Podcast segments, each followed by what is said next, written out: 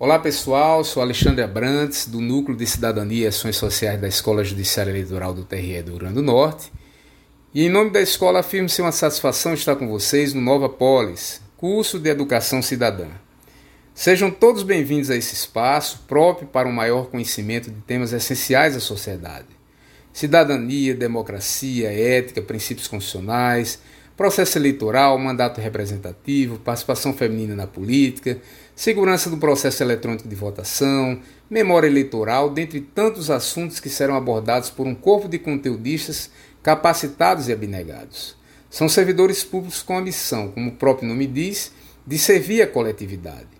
Diante dessa nova modalidade de ensino, que por um lado nos faz superar a distância imposta pela atual crise, e por outro impede que tenhamos a calorosa integração da aula presencial, que possamos interagir, primeiro pela dinâmica de ouvir e assimilar os conteúdos em cada aula, e depois pelo canal específico para se tirar dúvidas e trazer questionamentos que depois serão partilhados, que é o e-mail novapolis.tre-rn.jus.br.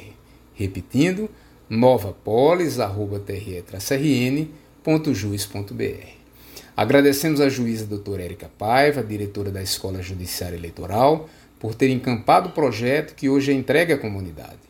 E a todos os envolvidos direto ou indiretamente: presidência, corregedoria, direção-geral, assessoria de comunicação, secretarias, zonas eleitorais.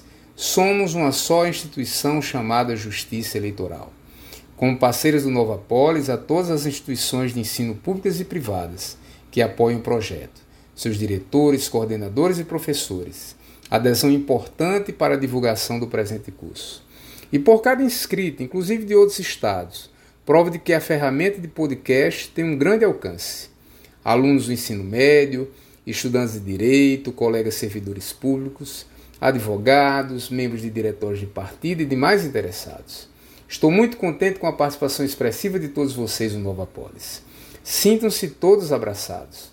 Juntos podemos fomentar o conhecimento em prol da cidadania e da democracia. No encerramento de cada módulo, será realizada a avaliação de aprendizagem para a certificação dos concluintes, subscrita pela Escola Judiciária Eleitoral. Mas no fim de cada aula, já teremos uma questão para fixação do tema. Ao final, quero registrar que a pandemia também nos ensinou a termos mais empatia uns com os outros que juntos a ela possamos aprender, ao lado do dever, o altruísmo, o desprendimento, a paciência, pois é a abnegação que flutua sobre as rodas das obrigações. Obrigado e sucesso a todos os participantes e bons estudos. Olá pessoal, sejam todos muito bem-vindos. Meu nome é Carlos Bonifácio e eu estou aqui para falar com vocês, bater um papo sobre um tema chamado Convenções Partidárias e Registro de Candidatura.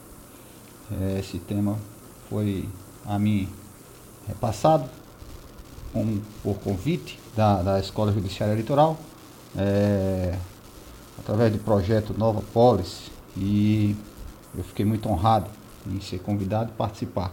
Estou aqui para poder é, falar para vocês sobre esse tema, tá certo? É, vamos começar a falar sobre ele, é, discorrendo sobre vários aspectos. O principal dele, deles é o aspecto legal, tá certo? Mas para que a, a, gente consiga é, transmitir de uma forma mais clara, objetiva, eu procurarei aqui com vocês falar da, de uma, uma linguagem bem simples, bem objetiva, para que a gente não, não se perca muito no tema, tá certo? Então vamos lá. O que é que, o que, é que, que nos leva quando se pensa em convenção partidária? Vamos começar pelo começo, como se diz. Vamos começar perguntando o que é convenções partidárias, o que são as convenções, não é isso? Isso é importantíssimo a gente saber para poder daí a gente começar a discorrer sobre o assunto. Então vejam bem, convenção o que é? É uma reunião, certo? Onde pessoas estão juntas para poder deliberar sobre alguns assuntos. Como a gente está falando da convenção partidária, essas pessoas que estão reunidas são pessoas que estão filiadas a partidos políticos e estão lá para poder deliberar sobre um assunto atual, que é o que? As eleições. E essa deliberação dessas convenções partidárias serve para quê? Para se escolher candidatos, é para você decidir se os candidatos que vão ser escolhidos na convenção, eles vão se candidatar de forma isolada, né, o partido isoladamente, ou se eles vão se coligar para determinado cargo, né, com outros partidos, outras agremiações partidárias, tá certo? Então as convenções ela tem, ela, ela tem esse conceito, é o quê? É uma reunião de filiados de partido político que lá eles vão deliberar assuntos de interesse da, da agremiação, assim como a escolha de candidatos e a formação de coligações. Então essa, esse é o conceito é, de forma genérica do que é uma convenção partidária, tá certo? Mas aí vamos lá. Se a gente está falando de convenção partidária, a gente tem que ter alguns pré-requisitos preenchidos para se ter essa convenção. Estamos falando de eleição, então lembre-se, é, para você participar de uma eleição, você não pode ser candidato se você não tiver filiado a um partido político. E para que você seja filiado a um partido político e que possa se candidatar, esse partido político também tem que preencher alguns requisitos, tá certo? É, são requisitos legais que nós chamamos. Então, que requisitos legais são esses, pessoal? O partido ele tem que ter um estatuto. O que é o estatuto? É, é, é, são as regras, as delimitações, são as regras que aquele partido é, impõe aos seus filiados e essas regras, esse estatuto, ele tem que ser registrado no tribunal. Aonde? O estatuto ele tem que ser registrado, é, tem que ser registrado no, no Tribunal Superior Eleitoral, que é o órgão máximo da Justiça Eleitoral. E depois que ele está registrado lá, o estatuto, os partidos eles vão poder, em cada estado, poder ter as formações né, dos, dos seus órgãos através das direções partidárias estaduais e municipais, para poder, com esses registros dessas, dessas, desses, dessas, desses órgãos né, de direção, partidário, estadual e municipal, eles possam daí poder concorrer às eleições. É o primeiro passo, tá bom? Para o partido. Nós estamos falando de partido. Então, o partido, ele, como regra geral, ele tem que ter primeiro, para poder lançar candidato, ele tem que estar com o seu estatuto registrado no Tribunal Superior Eleitoral. Esse é o primeiro ponto interessantíssimo que a gente tem que, que levantar aqui, tá bom para vocês? É uma coisa que, que já, já vem acontecendo de muitos anos já, tá certo? Nós é, é, vamos disponibilizar para vocês depois no plano né, de, de orientação da, dessa audioaula a referência né, bibliográfica. E nela eu vou colocar para vocês aonde você encontra isso tá bom? Para dar uma lida, dar uma estudada, se, se alguém se interessar por, essa, por, essa, por esse tema tão bonito. É isso? Vamos lá. Então, pronto. Então, o partido ele tem que estar com essa sua convenção partidária regularizada na Justiça Eleitoral. Aí existem uns prazos. Eu não vou falar para vocês aqui sobre a questão de prazo. Quais são os prazos? Porque o tema aqui é mais, mais genérico, mais amplo, não, não se limitando a, questões de, de, de ordem de direito material, tá certo? Nós vamos só passar pelos, pelas, pelos assuntos importantes e colocar para vocês o que é relevante nesse momento, tá bom? Vamos nós. Aí o que é que, que, é que nós temos? Nós temos as convenções partidárias porque os estatutos dos partidos já estão totalmente registrados, né? É, devidamente registrados na Justiça Eleitoral, tá bem? Então, esse é, esse é o primeiro ponto, tá certo? Aí vocês vão, vão ter que saber o seguinte, nós tivemos umas alterações para o pleito de 2020. Essas alterações, vocês já sabem também, né? Que elas decorreram, né? Da, dessa, desse período em que nós nos encontramos hoje, período da pandemia do novo coronavírus, e nós, por causa disso, tivemos é, as normas das eleições afetadas parcialmente, tá certo? E nós tivemos que correr atrás, foi feito todo um esforço para que, é, diante dessa pandemia, nós não tivéssemos é, o prejuízo maior que seria de não ter uma eleição. Porque pensem bem, se nós não tivéssemos uma eleição, pessoal, nós teríamos que renovar os mandados, os mandatos dos, dos atuais prefeitos e vereadores de todo o Brasil. Tá certo? É, e estaríamos infringindo uma norma constitucional, que disse que de 4 4 anos nós teríamos que mudar né? os, os detentores dos cargos eletivos de prefeito e vereadores. Tá bom? Então isso aconteceu e é, prontamente né, o, o, Tribunal Superior, através do nosso ministro atual, é, Luiz Barroso, ele, ele em acordo né, com, com o Executivo e com Legislativo, como um acordo, eles conseguiram é, adequar, ajustar as, as, a, os prazos e as normas para que nós não tivéssemos esse prejuízo maior, como eu estou falando. Estou falando aqui a vocês. Tá bom? E ficou o quê? Então foi, foi, foi para o Congresso e o Congresso foi e editou uma, uma emenda constitucional em medida de urgência urgentíssima, né? E essa emenda constitucional, ela veio à tona, já está publicada, é, a, a, emenda constitucional que fala sobre esse tema de, su, de suspender né, esses prazos, tá certo? Prorrogar, no caso, desculpe, prorrogar os prazos foi a emenda constitucional número 107, tá bom? Essa emenda constitucional número 107, ela foi agora do dia 2 de julho, e nessa emenda constitucional que, que foi promulgada pelo Congresso Nacional, é, eles colocaram as, as, as mudanças. Quais foram as mudanças principais que aconteceram para essa eleição, pessoal? Quais foram elas? É, nós temos algumas que são de muita importância para nós aqui. A primeira delas diz respeito à data, o período onde acontecem essas convenções partidárias. Os períodos foram alterados de julho e começo de agosto e passaram para mais, é, mais um mês para frente. Então, nós tivemos umas convenções partidárias que iriam acontecer agora, né, estariam acontecendo agora, né, nesse período, nós já estaríamos em, em período de, de, de, de convenção partidária, e passou para o final de agosto e começo de, de setembro, primeira quinzena de setembro, tá certo? Então essa foi uma primeira mudança da, das convenções partidárias. Então elas, agora as convenções elas acontecem de 31 de agosto até o dia 16 de setembro, por força dessa emenda constitucional, já com essas modificações. Outra coisa que houve de mudança foi o pedido do registro das candidaturas para a eleição. Como alterou a, o período de convenção, automaticamente teve que se alterar o período de, de entrada, de pedido de registro das candidaturas. E esse pedido foi alterado para ser como prazo final o dia 26 de setembro. Então nós vamos ter as convenções partidárias de 31 de agosto a 16 de setembro e nós temos ainda mais 10 dias para frente, que seria dia 26, até o dia 26, para poder os partidos entregarem à Justiça Eleitoral em todo o Brasil o quê? Os pedidos dos registros dos, da, dos seus candidatos. Tá certo, pessoal? Isso é importantíssimo saber.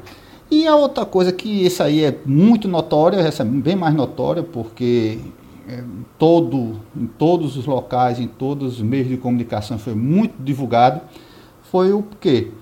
o dia da eleição. Então, esse dia da eleição, ele, ele que era sempre no primeiro domingo de outubro e no último domingo, o segundo turno das eleições de outubro, quando se havia necessidade de ter segundo turno, né, onde precisasse. Então, deixou de ser em outubro e passou para novembro, tá certo? Então, o primeiro turno das eleições de 2020, as eleições municipais, que nós estamos para acontecer agora, ela passou para o dia 15 de, de novembro. Tá certo? Se houver necessidade de segundo turno, o segundo turno será no dia 29 de novembro de 2020. Então, essa, essas três alterações aí de datas foram importantíssimas, né? E foi o que eu achei interessante de destacar a vocês aqui, para que vocês ficassem sabendo, tá bom?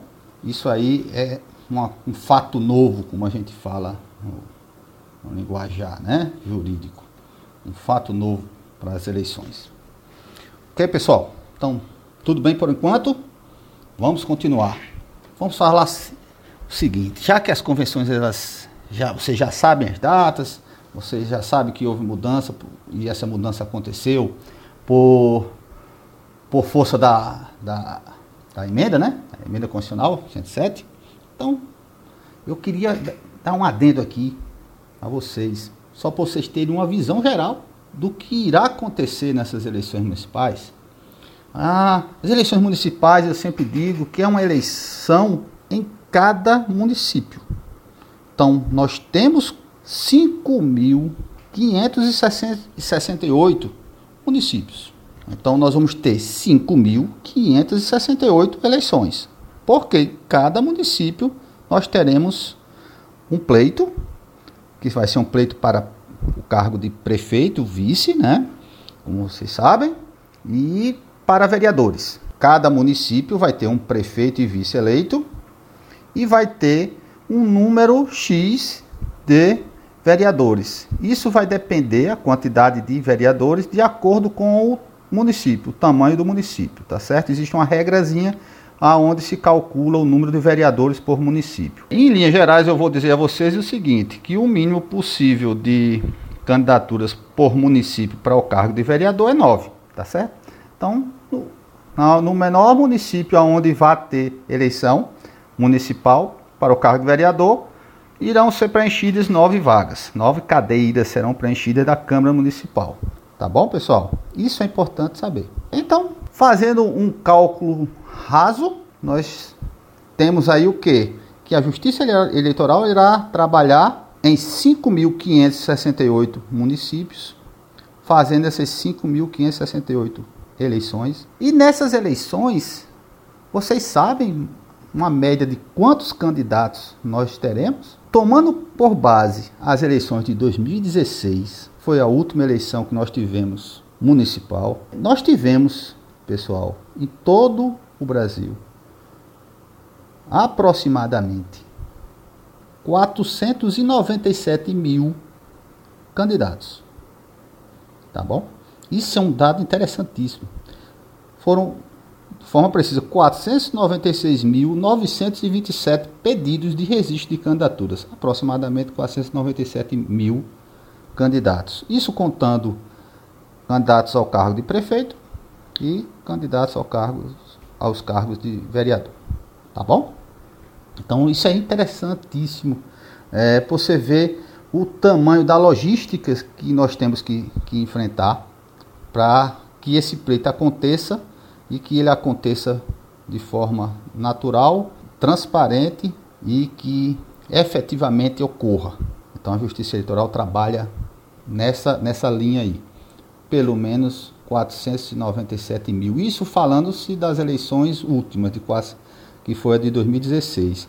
Para esta eleição, nós temos um, uma, uma, previsão de que esse número irá aumentar, tá certo? É, sempre a previsão nunca é de diminuir, é sempre de aumentar. Por quê? Porque mudam-se algumas regras. Essa eleição é uma eleição que tem uma novidade importantíssima. É, é até chato eu ficar falando importante. É importante porque é interessantíssimo, importante vocês saberem disso. É, nessa eleição, pessoal, é, nós vamos ter previsão de mais de 700 mil candidatos. Por que, Bonifácio, vai ter esse, esse aumento tão grande, quase o dobro? Né? Ah, essa previsão ela, ela, ela, ela, acontece em virtude de, de uma mudança de uma regrazinha básica, em que as eleições para o cargo de vereador, que nós chamamos de eleição, eleição proporcional, essas eleições, até a eleição de 2018, é, eleição geral, né? E 2016, a última eleição municipal, nós existíamos uma regra de eleição proporcional, para os cargos de eleição proporcional, em que eh, os partidos políticos, as agremiações, elas poderiam se coligar entre si para lançar candidatos. Ah, quando eles faziam isso, diminuiria o número de candidatos por partido, porque eles se coligavam. Quando eles se coligavam, a regra dizia que se houvesse coligação, eles não podiam lançar a quantidade máxima de, de candidatos de acordo com a quantidade de partidos que existiam na coligação. Eles tinham que ter um, um, número fixo de candidatos. Agora não, agora eles não precisam, eles não podem mais se coligar para o cargo de vereador, que é o cargo de eleição proporcional. pelo fato disso ter acontecido, o que é que vai refletir em termos de números de pedidos? É que cada partido isoladamente vai ter que ter os seus próprios candidatos. Eles não vão poder se coligar para apoiar candidatos de outros partidos. Eles vão ter que lançar os seus próprios candidatos. Então, com base nisso, a Justiça Eleitoral ela tá, trabalha, está trabalhando com, com, com a margem né, de, de crescimento nesse número de pedidos, pelo fato de os candidatos serem lançados de forma isolada por cada partido que irá concorrer nas eleições para o cargo de, de vereador. Entendeu, pessoal? Então isso aí é uma coisa que vale destacar. Aí com isso, nós estamos nos preparando para que essa eleição ela ocorra com um quantitativo desse, tá? Mais na frente eu vou até falar para você é, como a Justiça Eleitoral está se preparando dessa forma para esse tipo de, de, de, de, demanda que irá acontecer. Tá bom? Mas vamos lá, vamos seguir. Então essas convenções partidárias, que eu mudei um pouquinho o assunto, mas voltando a ela, essas convenções partidárias, elas têm é, um, uma, uma visibilidade muito alta. Por quê? Porque a convenção partidária, depois que o partido está regular né, perante a justiça eleitoral, a convenção partidária gera um documento para o, as eleições, que é o documento principal, que é a mola mestra da engrenagem das eleições. Que é o que? Na minha visão, é a, é, é a convenção partidária. Por quê? Por quê, pessoal? Porque só pode ser candidato em uma eleição oficial, né, uma eleição, só vai poder ser candidato se o candidato ele for escolhido em convenção partidária. Ah, Bonifácio, você está dizendo isso, mas também não é só, não precisa só disso. Eu digo, oh, com certeza, concordo com vocês. Não precisa só disso, mas é fato sine qua non de que ah, sem ser escolhido na convenção aquele pretenso candidato, aquela, filiado ao partido, ele não pode ser candidato, propriamente dito. Não pode entrar com pedido de registro de candidaturas. Tá bom? Então, o primeiro fato é esse. E para isso, é, é lavrado uma ata, que eles chamam lavrar uma ata, é preparar uma ata de convenção, que é o quê? É um documento oficial daquele encontro tá certo? Aquela reunião dos filiados, como eu disse a vocês lá, lá no início, né, do conceito. Então, aquele, aquele, aquela reunião dos filiados é, do partido, eles, ela serviu para deliberar sobre os assuntos das eleições. E nesse, nessa deliberação desses assuntos, o que é que nós tínhamos para poder deliberar? Primeiro, o partido vai escolher candidato, aí os filiados vão dizer sim, não, Talvez, vamos ver, vamos discutir. Ah, se nós vamos escolher os candidatos, quais são os candidatos que nós vamos escolher? São os candidatos para, para quais cargos? É, quem são as pessoas? Né? Então, o que é que ele vai fazer? Ele vai deliberar nessa convenção isso. Vai dizer, pessoal, é o seguinte: nós vamos deliberar. Nós vamos sair com candidatos ao cargo de prefeito e vice.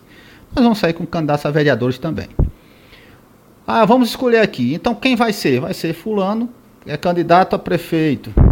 Todo mundo concorda, sim ou não? Aí eles vão, né, e vão deliberando, vão votando e vão aprovando ou não o nome das pessoas.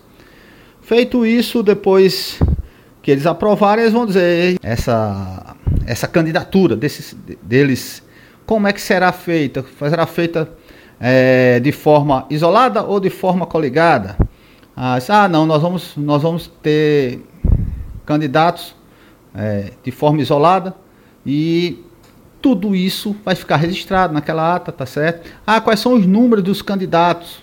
Então todo mundo tem que saber número de candidatos. Quando o número do candidato é para eleição majoritária, que é a eleição de prefeito, vice, o número dele é o número do partido. Isso é interessante também saber, vocês saberem, tá certo? Então pronto, aí eles vão e os números dos candidatos a vereador. Como é que são escolhidos? Ah, nas convenções eles vão dizer, não, vamos sortear. É, quem vai ficar com o número tal, quem vai ficar com o número tal, e eles vão escolhendo os números, sendo que os dois primeiros dígitos do número do vereador, são cinco dígitos, tá certo? O número do vereador. Os dois primeiros são os dois dígitos referentes ao partido ao qual ele pertence. Tá? E os outros três são escolhidos na convenção por sorteio. Ah, isso aí é a regra geral, tá certo?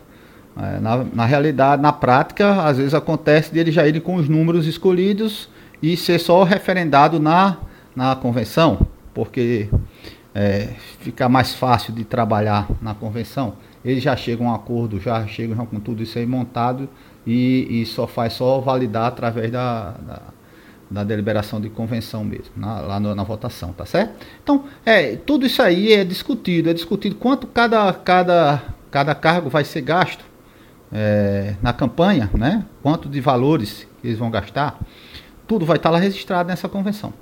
E isso vai ter que estar, como eu disse a vocês, agora para finalizar, dentro da, dessa, desse registro, dessa ata. Essa ata vai ser lavrada, quer dizer, vai ser feita, vai ser conferida e assinada pelo presidente, o secretário da, da, da sessão, né, no caso da reunião, e vai ter a lista das, de presença da, da, dos convencionais, né, daquelas pessoas que estavam participando lá na, da deliberação da convenção partidária que são quem? Os filiados. Esta, esta lista de, de presenças, junto com essa ata de convenção, é que faz compor o documento que eu disse a vocês, que é o documento essencial para, para que se possa validar um pedido de registro de candidaturas. Tá certo, pessoal? E essa parte, ela, ela, vai, ela vai servir de documentação principal do pedido do registro de candidatura dos, dos candidatos daquele partido político. Ok? Então é importantíssimo esse, esse, essa, essa convenção partidária estar tá com um registro bem direitinho, bem redigido, bem clara as, as informações contidas nele, para que nós possamos, é, na hora de, que, de se fazer as conferências dos pedidos de registro de candidatura, validar aqueles atos que foram né, corroborados lá com os filiados no, no dia dessa convenção. Lembrando, pessoal, que esta, é, é, esses requisitos que são necessários é, de ter o registro lá na ata da convenção, que são requisitos para o partido, também nós temos requisitos para os candidatos, tá certo?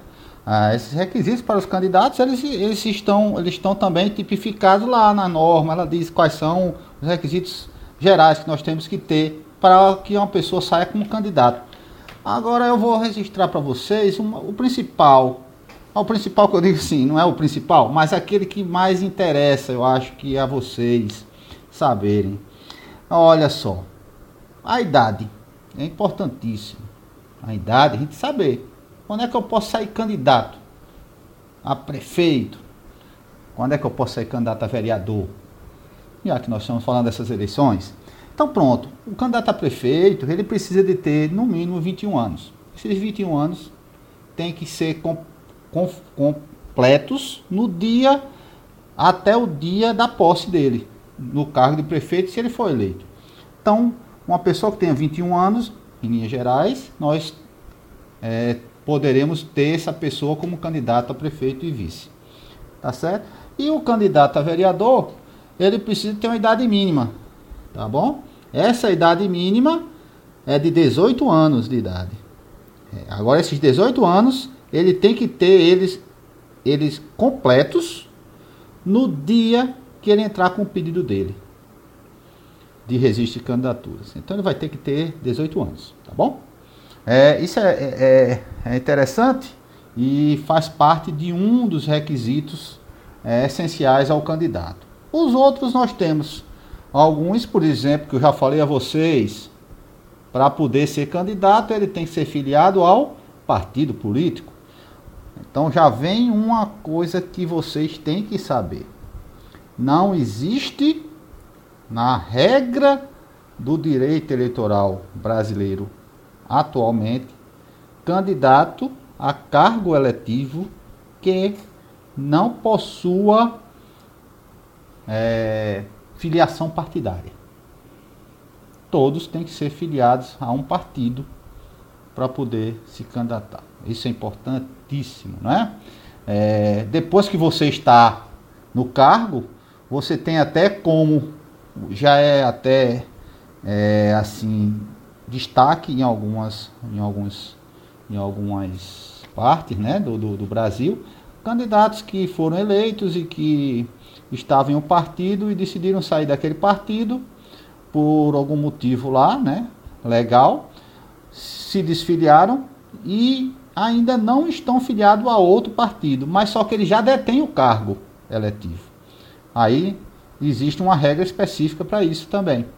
Ele pode depois se filiar a outro partido. Ele não pode ficar sem partido indefinidamente, mas ele vai poder depois se filiar ao partido que ele achar por bem, que se identificar e que o partido também se identifique com, com aquele, com aquele né, detentor de cargo, tá certo? Mas para ser candidato tem que ter partido, ok, pessoal? Então isso é outro ponto que nós temos que registrar aqui para vocês, que tem a ver com registro de candidaturas. É, Existem outros pontos, por exemplo, você não pode também ser candidato a, a um cargo eletivo no município X se você não mora naquele município. Então você tem que ter né, domicílio, que nós chamamos de domicílio eleitoral, quer dizer, tem que morar no município, então comprovar que tem vínculo com o município para poder ser candidato. Ok, pessoal?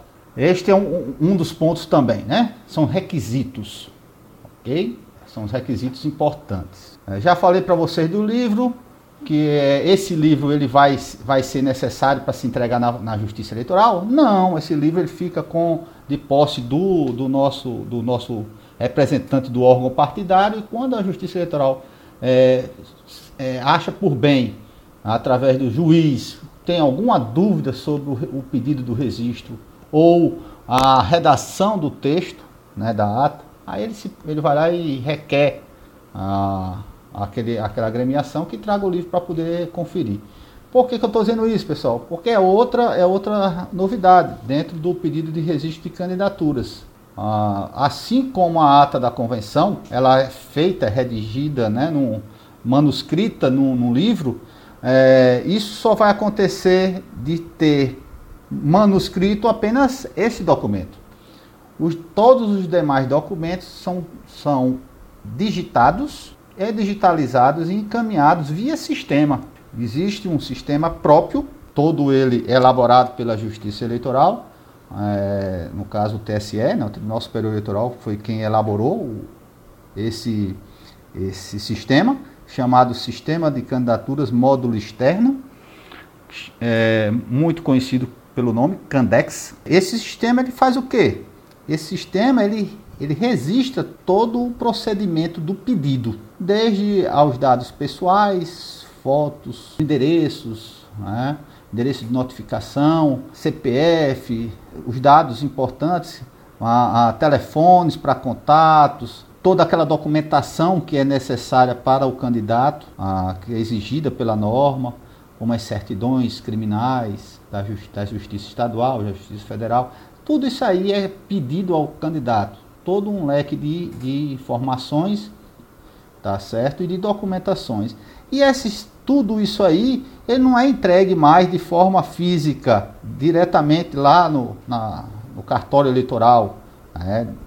diretamente, fisicamente entregando. Agora nós temos esse sistema. Você prepara tudo, é, coloca no sistema, alimenta o sistema e depois transmite via internet ah, esses dados para a Justiça Eleitoral, dentro daquele prazo que eu já falei a vocês, tá certo? O prazo limite, né? De entrada de pedido de registro de candidaturas, que eu disse a vocês que era dia. O último dia era dia 26, né? 26 de setembro. Eles vão encaminhar via internet. Ah, nós iremos receber, validar esses dados recebidos no nosso sistema interno e verificar se está tudo ok, se está tudo em ordem. Se tiver tudo em ordem, o processo vai para fins de parecer e julgamento. Quando não está tá faltando alguma coisa, está irregular ou, ou tem algum procedimento errado contido no, no pedido, é, o, a Justiça Eleitoral baixa o processo em diligência, que é o que diligência? Chamar as partes para poder elas fazerem as devidas correções em relação ao pedido. Feito isso, o processo é caminhado eletronicamente também para o outro sistema, que é o sistema de processo judicial eletrônico. Vejam bem, tudo de forma eletrônica. É, esta é a grande novidade para a eleição municipal de 2020. Uma das grandes novidades. Nós teremos é, 100% do processo executado de forma eletrônica. Pessoal, isso aí é um avanço grande.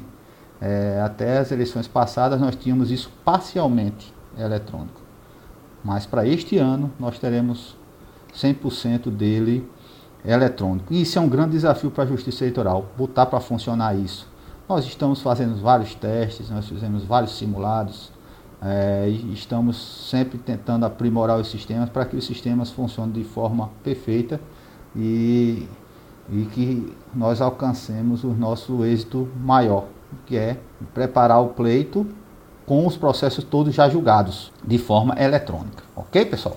Então, isso é uma novidade da nossa Justiça Eleitoral para este ano também. Então, nós temos um sistema eletrônico que faz os encaminhamentos dos documentos via internet. Então, basta ter uma conexão de internet, um computador ou notebook e, e ele possa baixar o aplicativo da, da Justiça Eleitoral e depois cadastrar os seus pedidos. Mas ele quem, pessoal? Ele, o partido político. Então, quem manda o pedido para a Justiça Eleitoral via internet é quem? O partido político. Ah, pessoal, é. Bonifácio, não estou entendendo muito bem não. Você está querendo dizer que, que o candidato não pode pedir sozinho a, a mandar preencher os formulários eletronicamente e encaminhar? Eles podem fazer isso? Em algum caso vai poder.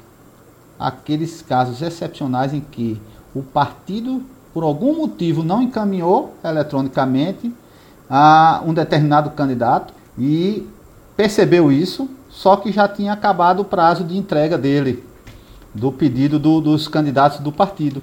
Aí o candidato tem um prazo que ele pode pedir após esse pedido coletivo, que nós dizemos coletivo, chegar no, na Justiça Eleitoral. Aí ele vai pode entrar com esse pedido individual no próprio aplicativo que eu falei, o Candex. Mas é, excepcionalmente, raras as vezes acontece isso. É muito difícil mesmo, tá bom? É só uma exceção à regra. E de posse disso tudo aí, tá certo? Dessa, dessa, desse pedido, desse, dessa entrada do, dos pedidos no, nos sistemas de forma eletrônica, nós temos um grande avanço aí, que é o que? De celeridade no processo, quer dizer, celeridade no sentido de, de, de, de fazer com que a coisa aconteça de forma bem mais rápida, pessoal. Vocês não têm ideia. A, a, a, aquele calamaço de, de documentos que, que nós precisávamos de trabalhar, manusear é, nos processos físicos, aquilo tudo nem acabou. É uma coisa que, que é até inimaginável quando, quando se fala de pessoas mais novas, como a maioria de vocês, tá certo? Porque já estão já acostumados com as, as tecnologias novas e tudo mais. Mas para quem já participou, quem já foi, quem já entrou num cartório eleitoral, num cartório eleitoral ou num cartório mesmo de qualquer outra justiça, e que você vai, olha para as estantes e vê aquela ruma de documento, aquela ruma de processo, capas, volumes de processos, mais volumes, é, é que vai entender o, o, o, grande avanço que é essa nossa, essa nossa implantação de, de todos os pedidos serem eletrônicos, pessoal. É muito importante isso para a justiça eleitoral, porque dá essa seriedade sim. E outra coisa, ainda fora isso, você tem o quê? Uma maior transparência dos atos, entendeu? Uma maior publicidade daqueles atos. Ora, você vê em tempo real isso na internet, você pode acompanhar na internet, você pode estar com seu smartphone e no smartphone você conferir se seu pedido já está lá na Justiça Eleitoral. Isso tudo é é, é, é, muito salutar, é muito importante, muito importante inclusive para a nossa é, democracia. Vocês não acham? Eu, eu, eu, sei que vocês não vão responder porque não podem, né? Infelizmente, mas se estivessem aqui comigo, vocês com certeza diriam é muito importante mesmo, Bonifácio. Realmente é, é um grande avanço, tá certo? Inclusive, fazendo aqui uma, uma, uma abertura disso aí, eu posso falar aqui, um, parafra, parafrasear um grande filósofo, Aristóteles, que ele dizia, sabe o quê? Ele dizia, a democracia surgiu quando acreditou-se que todos fossem absolutamente iguais entre si, devido ao fato de que todos são iguais em certo sentido. Então Aristóteles era um, um grande sábio, né? E, e, e, essa democracia está sendo, está sendo o máximo possível igual para todos. E a justiça eleitoral ela faz parte desse, desse, desse, dessa democracia. Ela está aí, ela está fazendo o papel dela, cumprindo da sua melhor forma possível dando transparência, julgando o processo de forma rápida e de forma impessoal, não é? Como, como é bem publicizado aí, tá certo? No meio, no meio né, das comunicações. Pessoal, isso é importantíssimo. Saber e registrar isso. Eu estou repetindo direto importantíssimo porque eu quero que vocês gravem que Bonifácio sempre fala isso. Ele sempre fala isso, deve ter algum motivo para ele falar dessa forma. Tá certo, pessoal? Vamos nós, vamos continuar. Então vejam, as escolhas dos candidatos, né, lá escolhido lá na convenção, os pedidos são feitos pelo sistema de forma eletrônica, tá certo? A convenção partidária foi quem validou tudo isso. Então, quando você tem a junção desse, de todo esse arcabouço aí, desde a, o partido político estar tá registrado, as convenções terem acontecido, terem aceitos é, é, os candidatos, terem escolhido os candidatos, é, depois que se cumpriu aqueles requisitos legais que eu falei a vocês, né? os requisitos do partido, que é o estatuto, está é, registrado, né? devidamente registrado, os requisitos dos candidatos que eles têm que cumprir, que são vários, mas eles têm que cumprir, tá certo? É, feito tudo isso, aí preparado tudo, mandado para a Justiça Eleitoral, aí só resta depois fazer os julgamentos dos processos, né? que é uma, um papel específico, né? exclusivo da Justiça Eleitoral nesse momento. Então fez esse julgamento, está tudo pronto, aí vai-se para a urna eletrônica, para a eleição. Tá bom, pessoal? Então, esta é a linha geral dessa parte que eu falo. Lógico que tem muita coisa no meio, aí no meio, para poder se conversar, se falar. É, nós não vamos ter esse tempo todo para poder discutirmos aqui vários assuntos e vários aspectos do processo eleitoral. É, mas, em linhas gerais, a questão das convenções partidárias e registro de candidaturas, elas vão por esse lado. É interessante vocês saberem também o que, que eu passei, me empolguei falando do, do registro, né, dos requisitos e, e não comentei a vocês com relação às a, a, as coligações. Né? Eu falei que as coligações elas não existem mais, mas vocês lembrem, eu falei que as coligações não existem mais com relação ao pleito proporcional. Lembra, pessoal? Que eu falei isso? Eu falei pleito proporcional sim. É, Para vereador não tem mais coligação. Então, Acabou. Se você vê muito isso no período de eleição, as coligações, aqueles partidos, aquela ruma de partido tudo junto, todo mundo num, num palanque defendendo o mesmo candidato, não é isso? Às vezes vai até os candidatos a vereadores de vários partidos se reúnem todos, vão tudo para um palanque, para os comícios e tudo mais que acontecem no período da eleição. Isso aí acontece realmente, mas só que esse ano essas coligações elas só vão existir para o cargo de prefeito.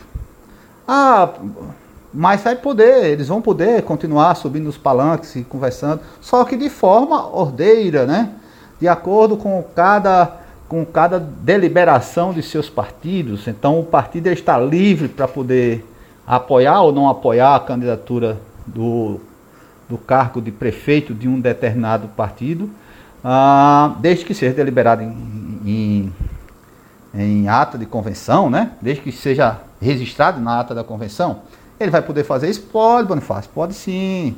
Ele vai poder. Só que ele só pode se coligar para as eleições de prefeito. Vereador, não. Vereador ele vai registrar na convenção dele de que vai lançar os seus candidatos. E seus candidatos não podem ficar se coligando um com o outro para poder pedir um voto para o outro, não. Tá certo? Se o partido quiser apenas se coligar com outros partidos para o cargo de prefeito, sem lançar candidato nenhum, pode? Pode sim. Ele vai registrar uma ata da convenção dizendo isso. Ó, eu não vou lançar candidato, mas meu partido, que é o partido, digamos, B, eu sou do partido B, não quero lançar candidato a prefeito, nem a vereador, nem, nem, nem vice, nem prefeito, nem vice, nem vereador, Mas eu quero apoiar o candidato a prefeito e vice do partido C. Eu posso, pessoal? Pode sim, eu resisto em ata isso que vou apoiar a candidatura do partido C ao cargo de prefeito e vice, registro na ata e posso subir lá no palanque lá deles lá e apoiar e pedir voto para eles, entendeu? Juntando forças, né? Mas só para o cargo majoritário. Isso aí é, é, é uma novidade dentro da nossa regra eleitoral para este ano, tá bom? Então, ficou claro isso aí, né, pessoal? Então, é, é, é esta, esta sistemática que eu queria deixar registrado aqui para vocês. É, Existem outros pontos para nós conversarmos sobre registro de candidaturas. É, nós existem vários, nós temos vários, vários, vários. Mas estes são os que eu gostaria de pontuar e que vocês conseguissem é, é, captar, registrar, tá bom? É importante isto, é sim. Essa eleição é uma eleição municipal. Lembrando que é, as eleições municipais, elas, elas são é, todas administradas, né? Todas elas são administradas pelos cartórios eleitorais do estado do Rio Grande do Norte, no nosso caso aqui. É, então, nós, nós, é, nós estamos com, nos preparando para esse, esse pleito, certo? Municipal, desta forma. Então, cada cartório eleitoral administra ah, as eleições dos municípios da circunscrição, quer dizer, daquela área a qual eles têm competência de agir, né? de, de processar. Tá certo, pessoal? Isso é, é, é, é, a, é a, eleição municipal nossa, ok? É, eu fico aqui a, a registrar, registrando aqui essas questões porque é, são questões que são muito comuns de serem é, de serem é, é, assim serem serem questionadas né? Por, por leitores e, e, e até mesmo por candidatos.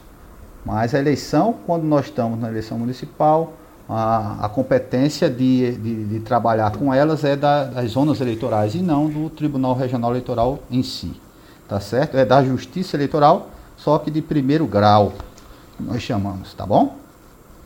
É, dessa, dessa, dessa, dessa linha, nessa linha aí toda que eu estou dizendo a vocês, é, nós, nós estamos aqui concluindo, certo?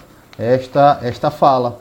Eu acho que a gente, a gente não chegou a, a, a, a ultrapassar muito do que nós teríamos a falar, tá certo? Eu creio que, que ficou, ficou bem transparente os, os pontos a, a, que foram é, parte do nosso tema, né? Tá bom, pessoal?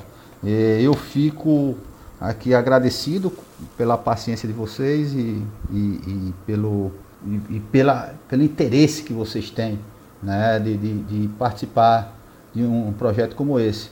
É, eu acho que vocês só têm a, a crescer como pessoas, como cidadãos, né? É, vocês só têm a crescer em, em, participar. Não percam as próximas, as nossas próximas é, é, nossos próximos áudios, né? São muito interessantes, tem muitos temas interessantíssimos para vocês, para vocês se, se apropriarem deles, tá bom? E eu deixo aqui o meu grande abraço a vocês e até uma próxima oportunidade. Então, pessoal, gostaram da primeira aula do Nova Polis? Foram conhecimentos relevantes sobre convenções partidárias e registro de candidatura transmitidos de forma didática e interativa, a ponto de acharmos que estávamos numa aula presencial. Vocês concordam? O conteudista Carlos Bonifácio é servidor do TRE há 26 anos. Ele é chefe da seção de processamento de feitos, unidade da Secretaria Judiciária e já tem bastante experiência como instrutor.